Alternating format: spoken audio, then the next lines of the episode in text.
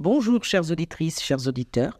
Je m'appelle Karine Vimenet, infirmière. Je suis praticienne en naturopathie et médecine traditionnelle chinoise. Je propose de vous accompagner avec la réflexologie, la ventousothérapie et moxibustion ou encore les fleurs de bac. Je vous retrouve comme chaque semaine pour vous permettre à travers cette chronique de découvrir les bons gestes qui accompagnent le maintien en santé au fil des saisons.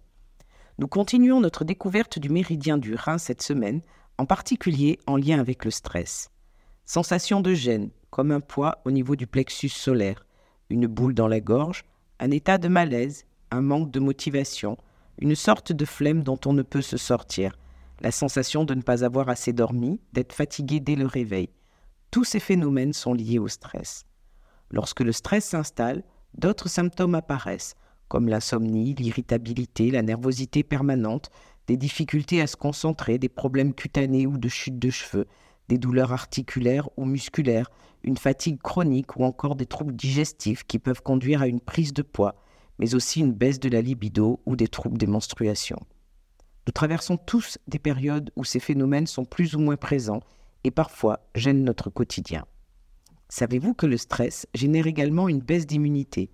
Nous devenons alors plus sensibles aux attaques extérieures des virus et des bactéries. Or nous sommes en hiver et ce n'est pas la meilleure période pour baisser la garde.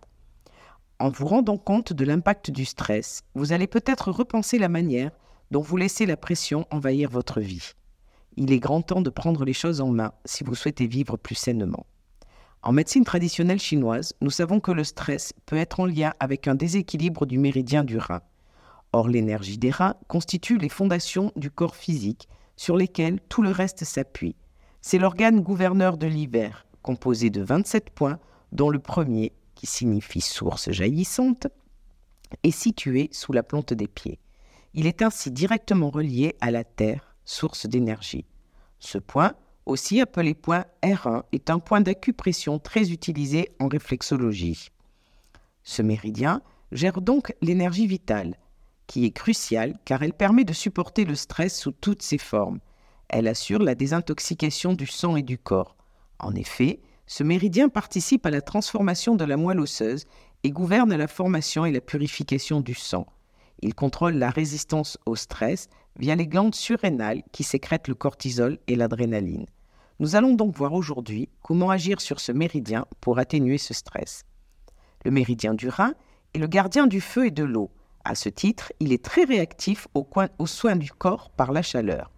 Ainsi, une technique très utilisée pour fortifier ce méridien est la ventousothérapie. La technique des ventouses est séculaire. Ses vertus sont nombreuses. Autrefois très utilisées en Occident, elles sont toujours très pratiquées en médecine traditionnelle chinoise.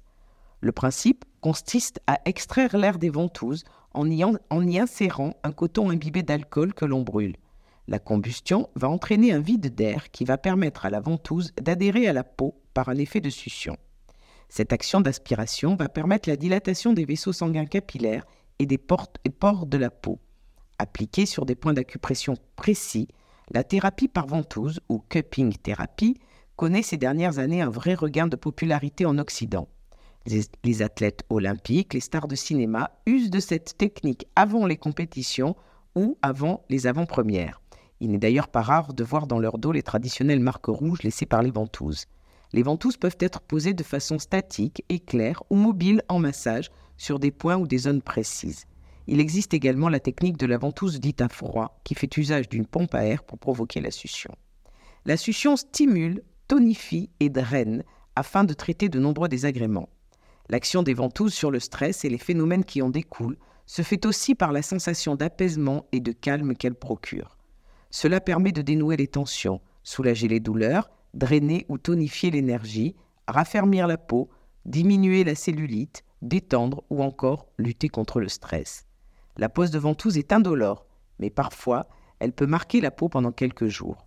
Mais le ventousothérapeute est là pour vous accompagner lors de ce soin. Ce soin ne se substitue pas au suivi de votre médecin traitant, il agit en complément. N'hésitez plus et retrouvez le bien-être de cette thérapie ancestrale et universelle que nos grands-mères pratiquaient. Prenez un temps de pause et de détente pour évacuer les pressions du quotidien en apportant un peu de chaleur à votre corps qui en a bien besoin en cette saison. Nous découvrirons d'autres techniques qui vous aideront à lutter contre les effets du stress et les manifestations de l'hiver en lien avec les méridiens du rein. Alors, à la semaine prochaine